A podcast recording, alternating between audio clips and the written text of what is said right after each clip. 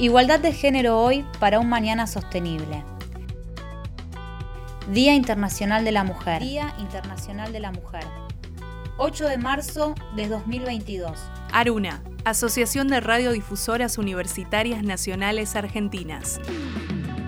Igualdad de género y cambio climático. Las mujeres y niñas del mundo somos más vulnerables al cambio climático, ya que constituimos la mayoría de la población sobre el planeta y somos más dependientes de los recursos naturales que están bajo amenaza. Nosotras aumentamos los esfuerzos, respuestas y la adaptación al cambio climático para pensar la posibilidad de un futuro más sostenible. Esta vulnerabilidad está asociada al acceso desigual a los recursos, a los procesos de toma de decisiones y acceso a la información limitados. Estos aspectos deben ser atendidos con enfoque de género, señalando que nuestra vulnerabilidad es mayor frente a los fenómenos medioambientales relacionados con la variabilidad y con el cambio climático.